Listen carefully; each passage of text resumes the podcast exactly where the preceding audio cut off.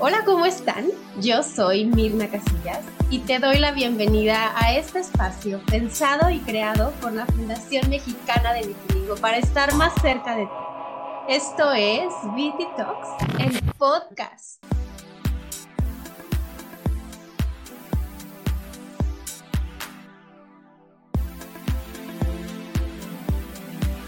Bienvenidos a un episodio más de Viti Talks, el podcast.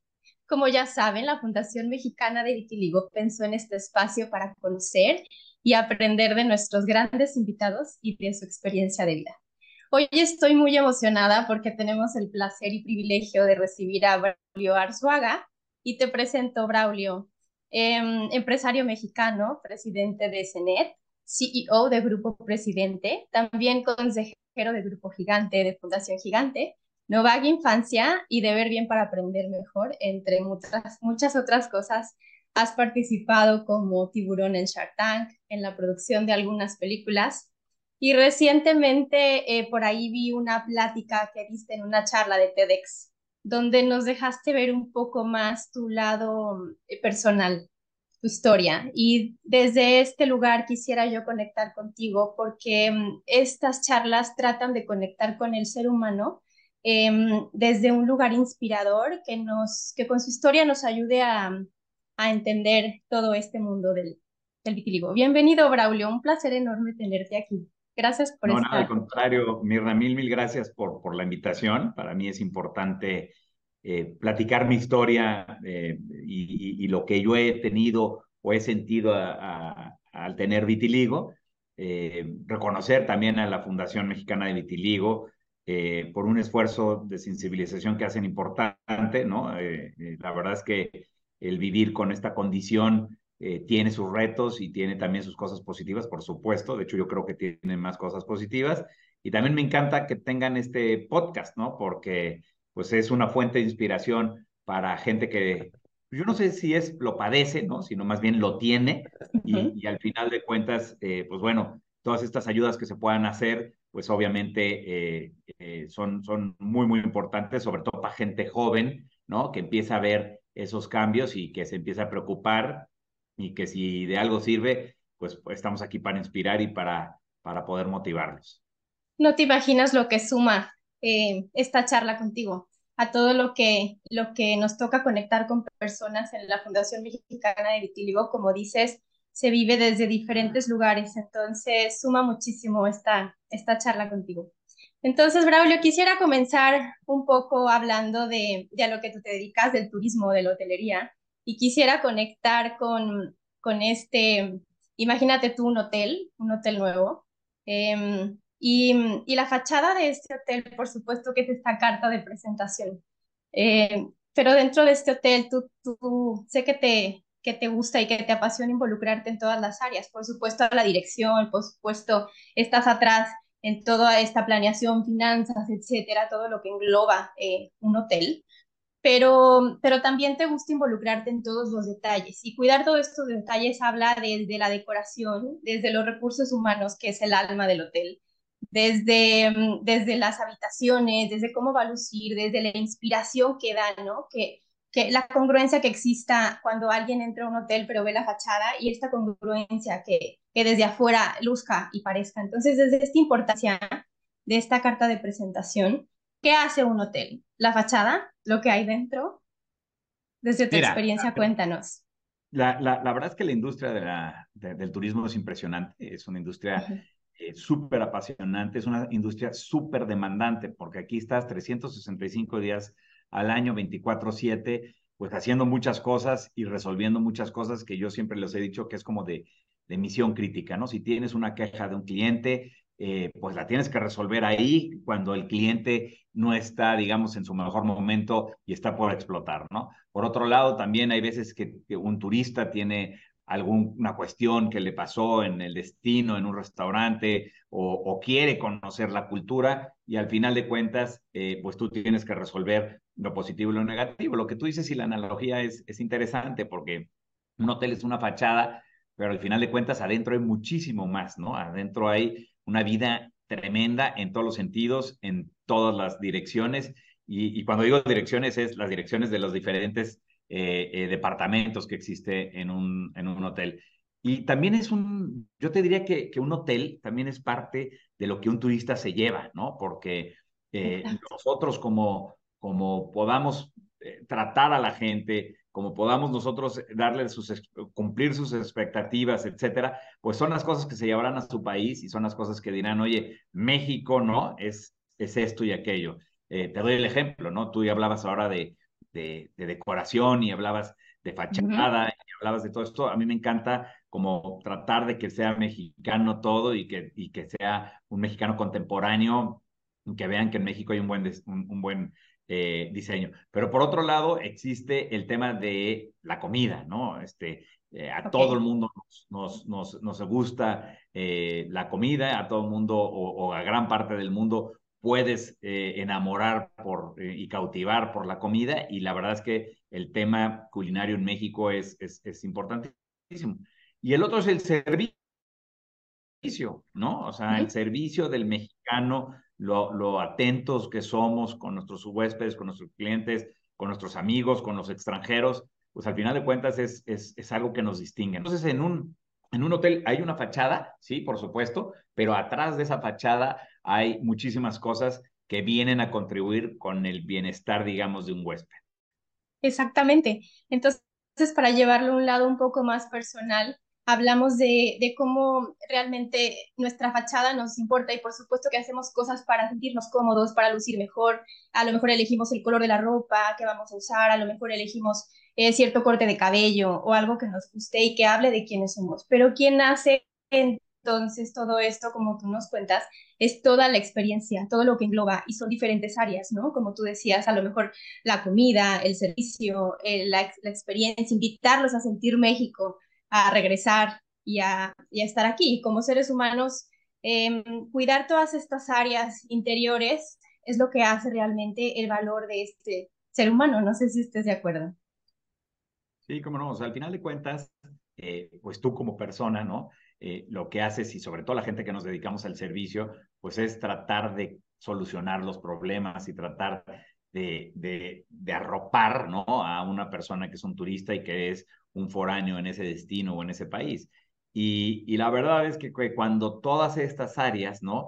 funcionan eh, y están, déjame llamarlo así, bien engrasaditas como un reloj suizo, pues al final de cuentas eso ayuda mucho a que esa fachada, el primer impacto que ves en un hotel, pues bueno, eh, sea lo que recuerda esta, este, este turista y es lo que se lleva, pues al final de cuentas, en el corazón. Exactamente. Oye, y aprovecho aquí que se me vino a la mente, ¿qué tal la diferencia de temporada alta o cuando está un poco más tranquilo, ¿no? Hablando al lado personal, a veces tenemos una temporada alta interna donde hay que acomodar mucho estos engranes que hablas en el reloj y hay algunas temporadas de un poco de más calma, donde uno va a revisar las habitaciones, hacer mantenimiento, a cambiar entonces la, cierta decoración, a, a revisar qué tal está el personal, cómo se siente, quién lo maneja. ¿no? Sí, me gusta, todas estas comparaciones que haces, ¿no? De, de, la vía de, la parte física con, con, pues como nosotros como personas, y sí, eh, realmente eh, igual, ¿no? Cuando hay eh, una época, digamos, de un valle de, de, épocas que no son temporada alta, se, se hace mucho para que el hotel pueda lucir de una manera correcta, digamos, cuando, cuando el hotel está lleno, ¿no?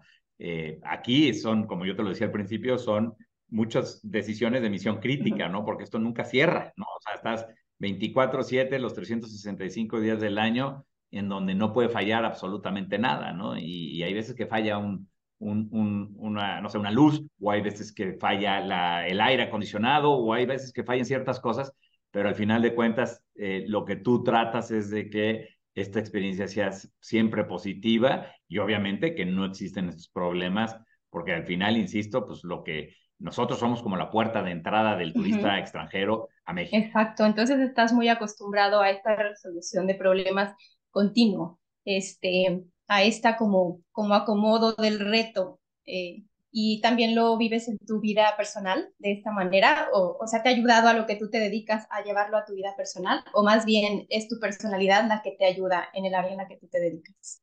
No, obviamente, eh, pues ya con cierta trayectoria, ¿no? Pues tú vas creándote y curtiéndote de una, de una forma, ¿no?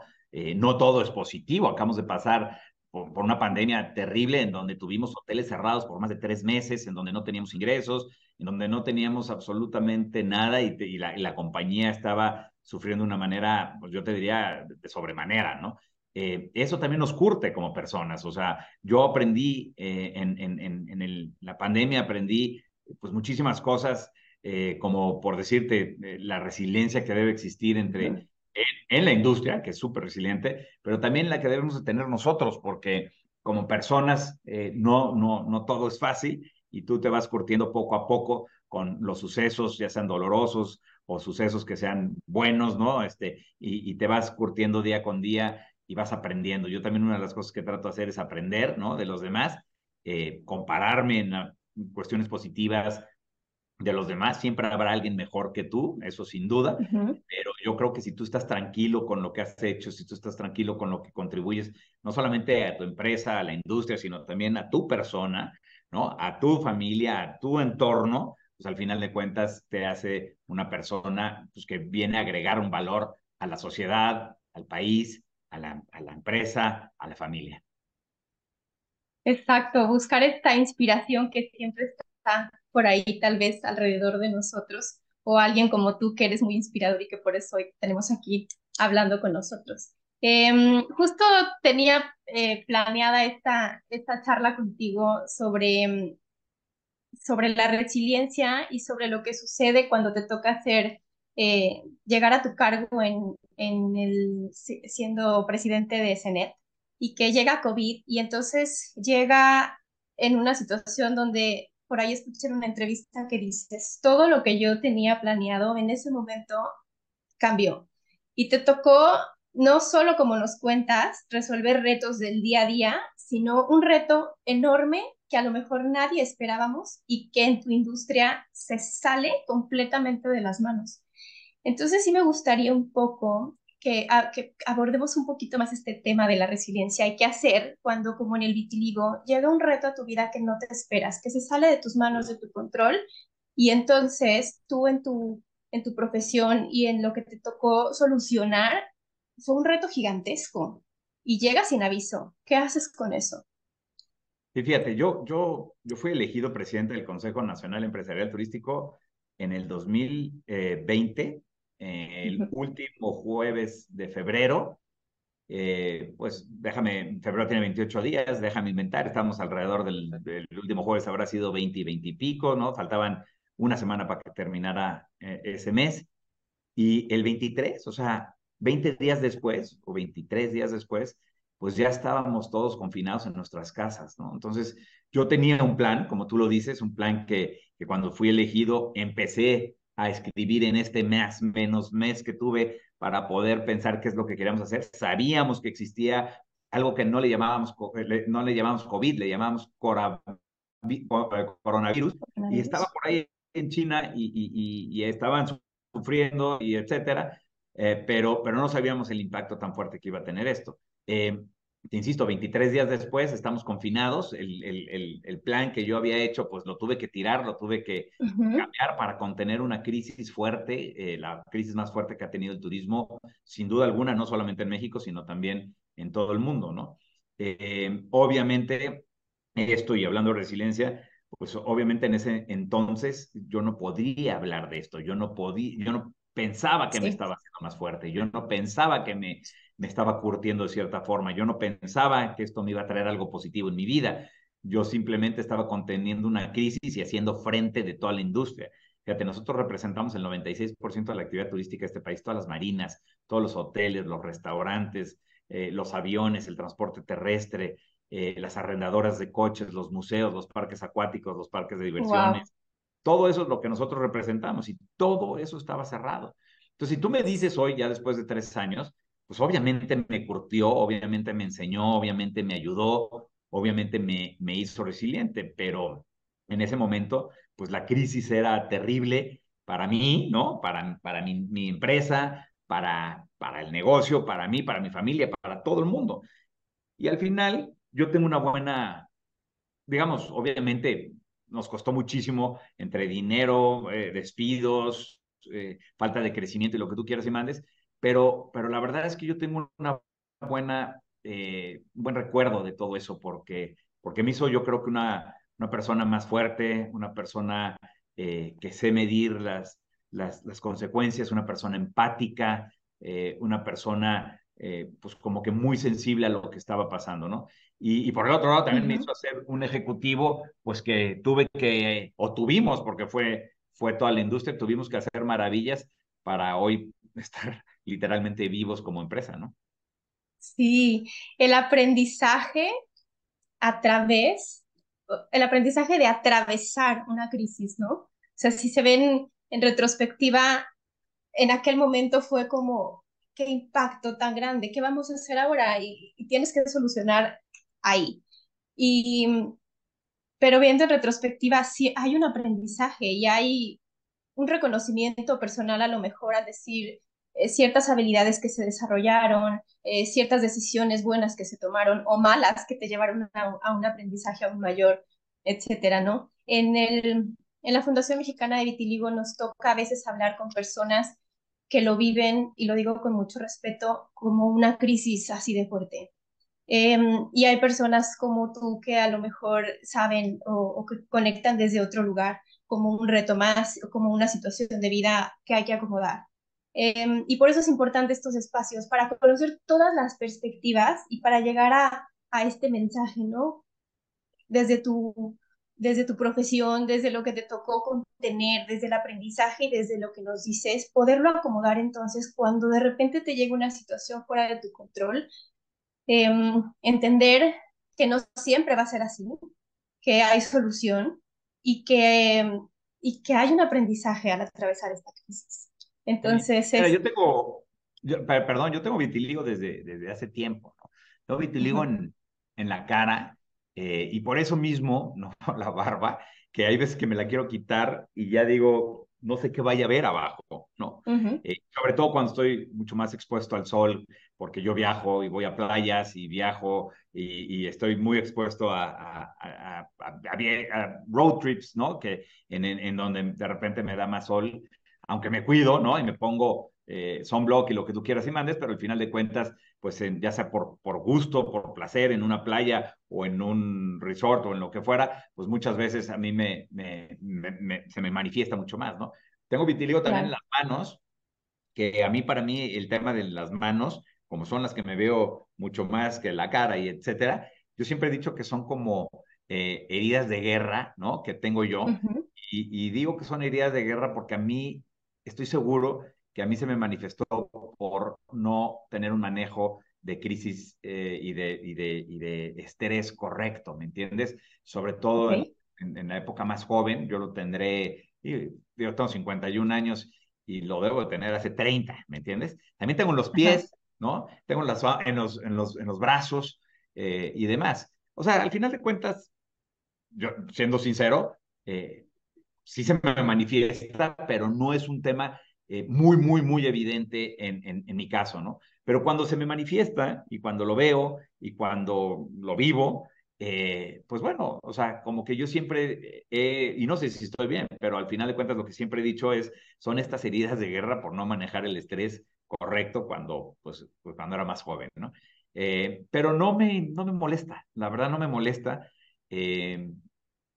tampoco tuve yo creo que gracias a Dios, bullying, ¿no? Sí hubo gente que me decía qué es, ¿no? Gente no informada y gente, eh, pues, que no había estado expuesto a alguien así, que me decían, oye, ¿qué es y por qué? ¿No? Pero, pues, al final de cuentas, eh, yo lo aprendí, aprendí a vivir así, este, no te voy a decir que me encanta, ¿no? Pero tampoco te voy a decir que lo odio, o sea, me gusta, eh, me tocó esto y qué bueno, porque creo que lo malo es que yo me hubiera eh, pues hecho de una manera diferente, derivado de probablemente pena o del bullying o de lo que fuera. Y la verdad es que no fue así, no fue así. Eh, hablando de las fachadas que tú dices, pues mucho de, de, la fachada es esta, ¿no? La, el aspecto físico que tenemos, pero mucho de, de lo que eh, hacíamos el símil con el hotel, pues está aquí adentro, ¿no? En, en, en, lo que tú te quieras, en lo que tú puedas ser resiliente, en lo que tú puedas eh, ser puedas tener seguridad de, de ti mismo. Y yo no diría a pesar de tener esto, ¿no? Simplemente porque tienes esta condición. Sí, a lo mejor ir trabajando entonces en estas áreas de mantenimiento interno te ayuda a sentirte muchísimo más cómodo y seguro de esta fachada, ¿no? Que al final va cambiando y que se va transformando en todos, pero el vitiligo llega a transformarse de repente sin previo aviso. Eh, Braulio, también quisiera tocar otro tema que tengo por aquí, que sé que a ti te gusta mucho hablar de las diferentes generaciones, que te apasiona como conocer eh, eh, las diferentes generaciones y en la industria que tú manejas, saber muy bien eh, qué tipo de turistas, en qué ciudad van a llegar, si son turistas a lo mejor de edad un poco adultos mayores o si son más jóvenes. Y conocer las diferentes generaciones también, ir viendo cómo cambia el turismo, los requerimientos de las nuevas generaciones, de los millennials, que a lo mejor ahora quieren un turismo más eh, ecológico y que quieren divertirse de una manera más aventurera y explorar lugares este, más, más acercados a México, estos pueblos mágicos, ir a subir y escalar algo, no sé, ¿no? México que tiene esta diversidad hermosa de, de es un país divino. Eh, conocer a estas, estas generaciones y entender la perspectiva respecto a la edad, hablar su lenguaje y poderles brindar aquello que necesitan.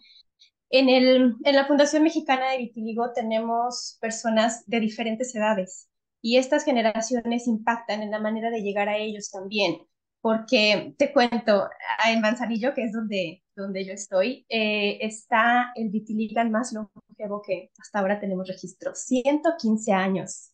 Me Cumple, cumple este año 115 años en un, en un asilo bien cuidadito que está Don Elías. Entonces, imagínate las edades y mi hija, por ejemplo, que tiene 10 años, ve el vitiligo y se enfrenta a un mundo completamente distinto. Porque es tan importante sí entender y sí hablar em, desde esta perspectiva generacional. A ver, a mí me encanta eso, como tú lo decías, me encanta porque siempre doy el ejemplo de que hubo los baby boomers, ¿no? Saliendo de la guerra y el etcétera, los baby boomers que a través de, digamos, mucho tiempo pudieron crear una cierta riqueza, que es la riqueza del mundo, ¿no? Pudieron, pudieron crear el, el, cómo mucho, eh, muchas generaciones se rigieron con, con, con, esta riqueza que crearon, con estos procesos que crearon, etcétera. Pero tomó muchísimo tiempo en, en, en poder llevar esta, o estabilizar, digamos, los beneficios que traían los los, perdón, los baby boomers. eh, en, en, el caso, digamos, de ahora los millennials, los centennials, los, los alfa, ese, ese periodo de tiempo se acorta muchísimo, ¿no? Este, da, da, te, te, doy un ejemplo. Eh, este Diego Rivera o Frida Kahlo, se tardaron 60, 70, 80 años para vender su obra más cara en 35 millones de dólares. Hoy por hoy, un joven a través de un NFT, a través de medios digitales, se puede tardar en hacer esto, pues, minutos, ¿me entiendes? Hay eh, sí. el primer NFT que se vendió, se vendió en 35 millones de dólares y fue, pues, cuestión de, de, de, de segundos cuando se vendió. Entonces, a mí me llama mucho la atención cómo ha evolucionado y en la velocidad en que nos hemos revolucionado como sociedad a través de estas nuevas eh, generaciones. O sea, yo soy generación X y yo siempre he dicho que nuestra generación pues fue muy X, ¿no? Si hubieran cosas, ¿no? Hubo empresas y empresarios bien importantes en donde se estableció también un crecimiento importante y etcétera, pero no es nada si lo comparas con lo que está pasando con, con los con los millennials, con los centennials y con lo que va a venir con los alfa, ¿no? Ese grupo de, de, generaciones hoy ya tienen un poder adquisitivo en, como colectivo mayor al de, al de los X y al de los baby boomers que ya poco a poco van, van quedando menos, ¿no? Entonces sí, me fascina. Y también, ¿sabes qué? Creo que es bien importante porque ellos son los que están mandando el cómo, cómo se va a cambiar el mundo, ¿no? Tu hija de 10 años eh, tiene ya exposición a ciertas tecnologías que no teníamos, exposición a información que, que no teníamos. Y entonces esto los trae revolucionados como para poder eh, hacer ese, esa curva de, de, de, creación de valor que yo te decía de los, de los eh, eh, baby boomers, pues obviamente es mucho más rápida en, en estas nuevas generaciones y me apasiona. Y la verdad es que creo que nosotros, ¿no? Este, gente que ya tenemos tiempo aquí, debemos de aprender de ellos y debemos también de hacer que el mundo eh, sea, pues, es de ellos ya. Entonces no, no queremos que, o no creemos, mucha gente cree que debe de vivir esta gente como nosotros vivimos, cuando la realidad es que es al revés, eh, eh, como dicen los americanos, they're ruling the world, ¿no? O sea, ya la verdad es algo muy, muy, muy interesante a, una, a una velocidad impresionante. Sí, ahora ir aprendiendo de, de las nuevas generaciones que nos traen también a nosotros más acelerados para entender cómo, cómo es como piensan, em, pero también entender eh, que existen todavía generaciones que quieren todavía llegar a este hotel, a descansar, a relajarse y tener cuidado todo, pues toda la población, ¿no? En cuanto al, al vitiligo, la Fundación Mexicana de Vitiligo también hace eso, también em, entiende cómo lo viven y, el entorno que les tocó entonces vivir en cuanto a comunicación, como tú decías, la agilidad que tienen hoy, los, los niños tienen una percepción completamente distinta, abrazan todos los cambios y todo lo, lo diferente como algo tan natural. Y a lo mejor en generaciones más antiguas es un poquito eh, más eh, complicado acomodar ciertas ideas porque el entorno social eh, era distinto. Todavía hoy por hoy hay lugares en México donde hablar de esto al, tener población más longeva o al, ser lugares más chiquitos, todavía les cuesta un poco de trabajo adaptarse a, vivir con vitiligo y a, entender qué es esto. Entonces, también por esto están estos espacios y también por esto es súper importante hablar contigo que conoces cómo se mueve México, cómo se mueven las generaciones y entender por qué. Y también ser como muy, abrazar esta parte, ¿no? Abrazar esta parte de porque si alguien piensa de tal manera, bueno, hay una explicación, es la edad que les tocó, es, es la manera de pensar, es que que van los chicos muy acelerados y tenemos que ir poco a poco y abrazar y entender todas estas diferencias que también nos las da las diferentes generaciones. Sí, yo me imagino que ustedes tienen datos de, de cómo, eh, desde cómo se trataba, cuál era la, la, la, situación de cómo la persona con vitiligo se sentía hace, no sé, 20 años o, o 30 o 10, ¿no? Y, y, también debe ser importante el tener esa información y esa data de cómo se siente hoy un joven con, con esta condición.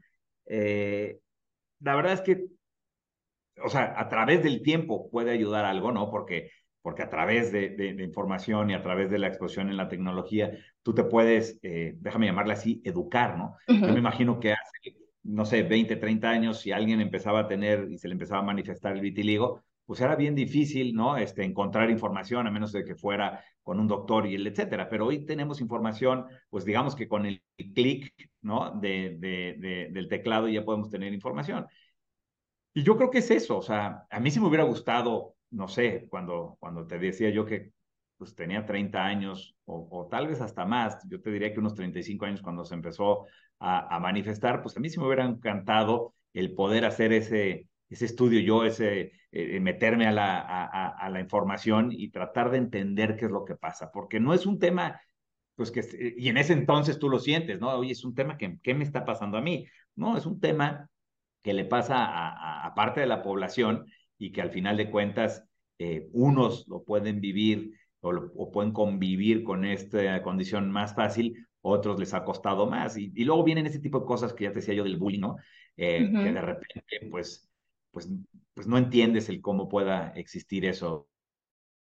Este, eh, o sea, a, todo el mundo nos ha pasado que nos han bulleado, ¿no? En, en otras cosas, en esta, en la que fuera, pero, y también tú que has bulleado, porque muchas veces cuando eres adolescente, eh, pues adoleces de muchas cosas y te manifiestas y te tratas de, de, de, dar una facha. Yo creo que, que todos debemos de entender que esto es un tema como existen otros más, ¿no? De otras condiciones más, y que al final de cuentas, a esto es lo que nos tocó vivir nosotros, y si se puede ayudar para el que no lo ha aceptado también, pues creo que es algo padre para que para que esta persona pueda vivir su vida, como ya decíamos, ¿no? Desde adentro del hotel y no desde la fachada. Así es, tocas un punto importante y sí me gustaría aquí aprovechar para mencionarlo. Algo que también hace la fundación es justo esta investigación, porque en México hasta ahora todavía no lo hay. Entonces es lo que está haciendo también la fundación, ¿no? La parte de la investigación, la parte médica, la parte de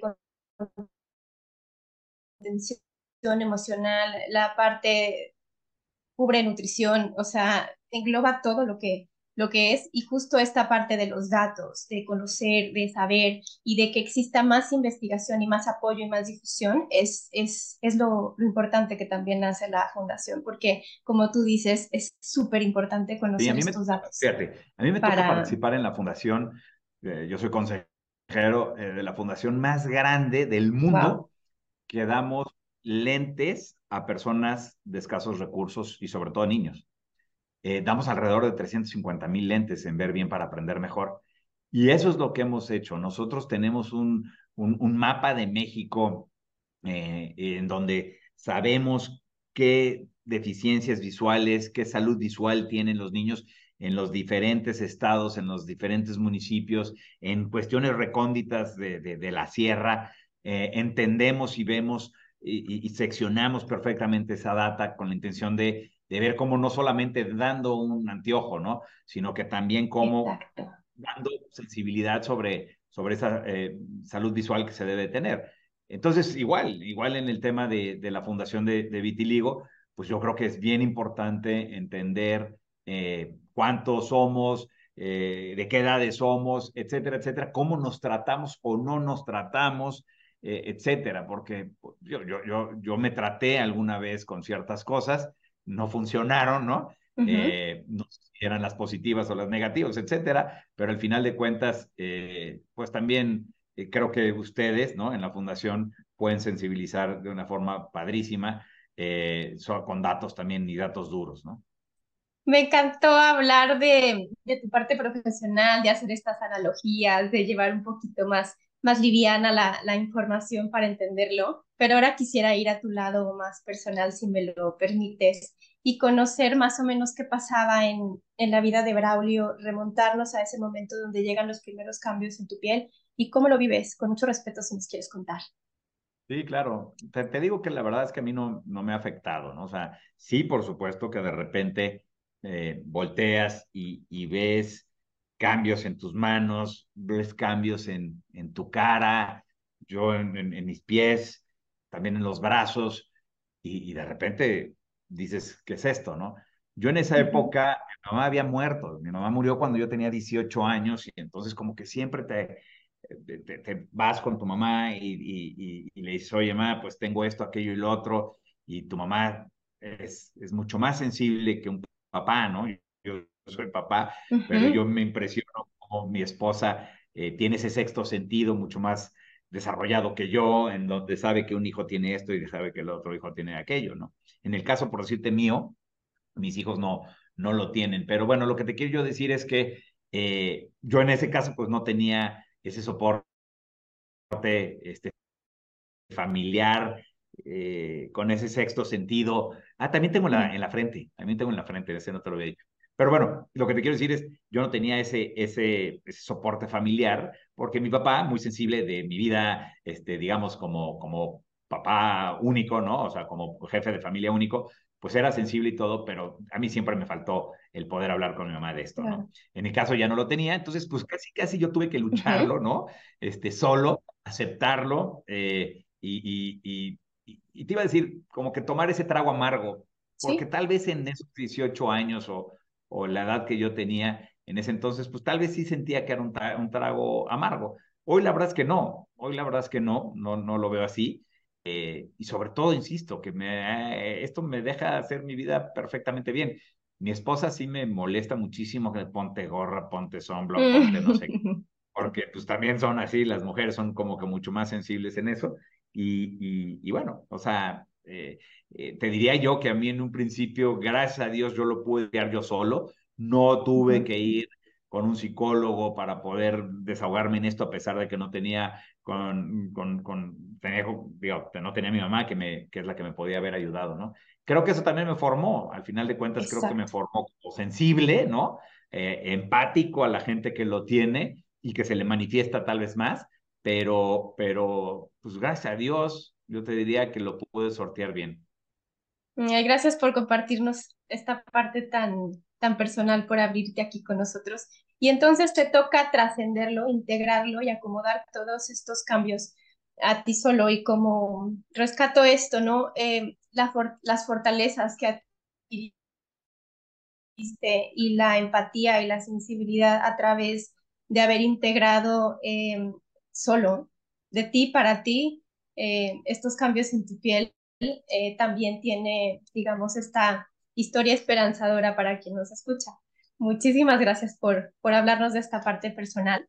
Bueno, pues vamos avanzando y ahora tenemos una sección aquí en las Beauty Talks. Em, vamos a tus redes sociales, elegimos una foto, un par de fotos y hablamos de ellas. Yo elegí una que dice aquí, se necesita capacidad física, emocional, mental y espiritual para alcanzar el rendimiento ideal en los negocios y en la vida diaria. Braulio, elegí esta porque la descripción me gusta mucho, me gusta mucho cómo llegas a hablar de la parte, eh, de todo lo que integra al ser humano y que lo colocas muy claramente en negocios, pero también en vida diaria. Entonces me habla de, del equilibrio, me habla de que, de que entiendes perfectamente que hay que cuidar todos estos elementos que nos integran como ser humano y que tú lo, lo sabes dividir en lo que es el lado profesional y el lado humano. Entonces, danos un consejo respecto a esto, por favor, ya sea de, de liderazgo, de resiliencia, de vitiligo, de lo que tú quieras. Yo he leído mucho, de repente leo eh, muchos estos papers que hace eh, Harvard, ¿no? Me encanta cuando voy a Estados Unidos y siempre en un aeropuerto existen estos libros de Harvard chiquitos que son eh, diferentes estudios y papers que hacen pues, profesores de Harvard. Y, y, leo esto mucho y, una vez me encontré con uno que decía exactamente eso, ¿no? O sea, cómo debemos de crear eh, hábitos, cómo debemos de crear estrategias, cómo debemos de tener una capacidad física, cómo debemos de tener también una capacidad mental, una capacidad emocional, una capacidad espiritual para poder eh, ser, digamos, un, un, déjame llamarle así, un ejecutivo de alto rendimiento, ¿no? Entonces, eh, todo suma, ¿no? Ya te hablaba yo, ¿no? De, de, la muerte de mi mamá, te hablé de cómo se me manifestó el, el vitiligo, pues eso me, me, formó de cierta forma hacia un camino, porque yo cuando murió mi mamá hice un, digamos, eh, ella y yo, ¿no? Ella ya muerta, pero yo hablando con ella le, dije, yo voy a ir por un camino de bien, ¿no? Y ese es mi punto de inicio, mi reset personal que, que, hacemos cada vez que, que, yo me desvío o, cada vez que hago algo positivo, eh, como que trato de decir, ese día yo te prometí esto. Igualmente esto, ¿no? El vistiligo me, me, formó y etcétera. Entonces hay sucesos, ¿no? En la vida que nos marcan y que nos ponen en un, en un camino, eh, pues digamos, sea cual sea pero también hay cosas que debemos de nosotros hacer eh, para aumentar el poder llegar a ser una persona de alto rendimiento. Y cuando digo una persona de alto rendimiento es en el trabajo como líder, en tu casa como papá, en tu casa como, como esposo, en el mundo como ciudadano, en México como mexicano. Y, y el, el, tener, digamos, una capacidad eh, física, eh, el hacer ejercicio, el tener esa resistencia, y etcétera, nos ayuda también en la capacidad mental, porque si la capacidad mental nos gana el burnout o nos gana eh, el, el, el ay, se me fue la palabra, el, ah, o sea, al final de cuentas, ahorita, ahorita me, me, regresará, pero si nos gana es, eh, eh, el, el, y nos quema en este síndrome del burnout que, que existe. el estrés. Era lo que quería decir, perdón, se me olvidó pues al final de cuentas, pues imagínate, ¿no? Luego está la, la capacidad eh, emocional de ser empático, hablando de, de, cómo hemos sido o cómo debes de ser empático cuando alguien tiene una condición diferente a la tuya, en, cuestión de lo que sea, eh, eh, cómo comunicar, cómo establecer objetivos, etcétera, ¿no? Y al final es, una, es un tema también de una capacidad espiritual, y, aquí no estoy hablando de, de religión, estoy hablando de valores tuyos que te hagan mover y que, te hagan sentir eh, pues todo esto de una manera un poquito más introspectiva, ¿no? Entonces, pues sí, sí, yo sí creo que hay estrategias, creo que hay eh, capacidad física, capacidad mental, capacidad emocional y obviamente también capacidad espiritual que te van formando como persona. Y te digo eso, la verdad es que no lo inventé yo, ni mucho menos, lo leí en un libro y lo he adoptado eh, para mí y cada vez que yo puedo hablar de esto, hablo de esto porque, porque me encanta eh, pues tratar de dejar ahí, digamos, una semilla eh, en, en estas pláticas que de repente doy, ¿no? Sí, me encanta. Yo también totalmente de, de acuerdo en, en esta parte de hay situaciones que nos tocan, pero hacerte responsable de, desde tus recursos y de lo que te toca y de integrar todo esto que somos como seres humanos. Por eso elegí esta frase. Y tengo una más, Braulio. Hay una foto donde escribes, muestras tus manos y escribes, hace 15 años mi piel pintó su propia obra de arte. Yo sé, por ahí he visto en entrevistas, que eres un apasionado del arte, que te encanta, que te conectas con, desde muy chico con, con el arte. Entonces, que, que hayas llamado a tu piel tener mi propia obra de arte, me parece a mí, me toca el corazón, me parece maravilloso. Y te tengo dos preguntas aquí con esta descripción, con tu foto de tus... ¿Qué te lleva a postearlo? Como Fundación Mexicana de Vitiligo, la concientización, la visibilidad, de personas como tú es súper importante. Entonces, muchísimas gracias. Y la segunda pregunta es, ¿qué se siente llevar en tu piel tu propia obra de arte? Fíjate, yo estaba en verano, eh, pues eh, obviamente en playa, y obviamente pues, se manifiesta más, ¿no? Porque la verdad es que sí me pongo sunblock en la cara. Y, Bien hecho. Y me pongo sunblock en las manos, pero, pero cuando estás en, y no sé si lo haga alguien más, ¿eh? pero nunca en mi vida me hubiera puesto sunblock en los pies o en los brazos, no sé, la verdad, eh, mi esposa sí me, me, como que siempre me molesta que por qué no hago todo eso en la, en la cara así. Te cuida, te cuida. Me cuida y me trato de cuidar yo también, ¿no? Pero al final de cuentas también de repente te avientas al mar o al tal y se te olvida. Entonces obviamente se, se, pues se manifiesta más y, y yo estaba comiendo en un restaurante con mi familia y de repente veo las manos y me las vi mucho más eh, en el contraste, ¿no? Y entonces eh, le dije a mi hija, sácame una foto sácame mm. una foto de, las manos y sácame una foto también de, de, mi cara, porque creo que también ahí se ve un poco y el etcétera.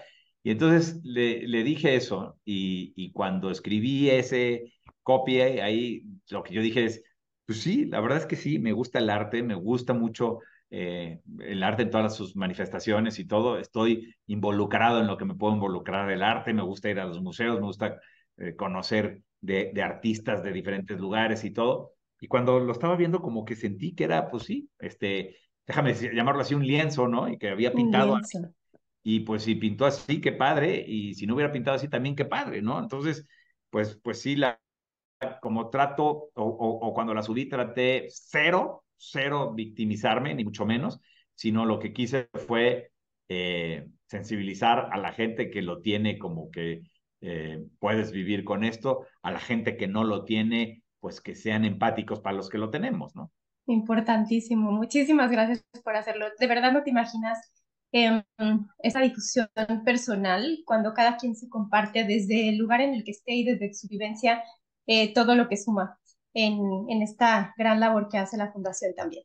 Entonces, Braulio, estoy encantada de platicar contigo. Quiero seguir aquí por horas y horas. Pero para finalizar, nosotros invitamos a, a resignificar, entonces estamos haciendo este diccionario y este glosario para resignificar lo que es el vitiligo, porque no solamente es una enfermedad, no solamente es un cambio en la piel, es tu vivencia, es tu historia. Entonces, si nos ayudas a decirnos hoy por hoy en una palabra o en una frase corta, ¿qué es para ti el vitiligo?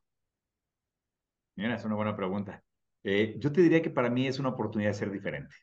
Es una oportunidad de ser diferente Así lo veía yo eh, cuando se empezó a manifestar.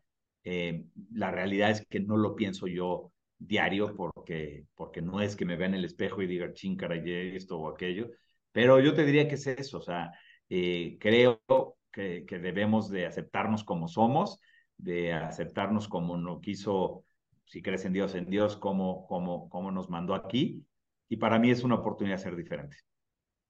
Me quedo con eso, me encanta. Ya está anotado en nuestro diccionario de vitiligo. Y pues muchísimas gracias por acompañarnos, Braulio, por, por sumarte a esta comunidad TikToks. Este es tu espacio y entonces toca ahora que nos, que nos cuentes cómo acercarnos a ti, si nos compartes tus redes, en dónde estás, va a haber otra temporada por ahí o no, vas a hacer otra película. no, yo sé que estás en el área del turismo. Mira, películas, me, encantó hacer las películas y me encantó eh, el proceso y el etcétera, pero, pero la verdad es que, que ya no. Eh, en el Hagamos un documental de vitiligo.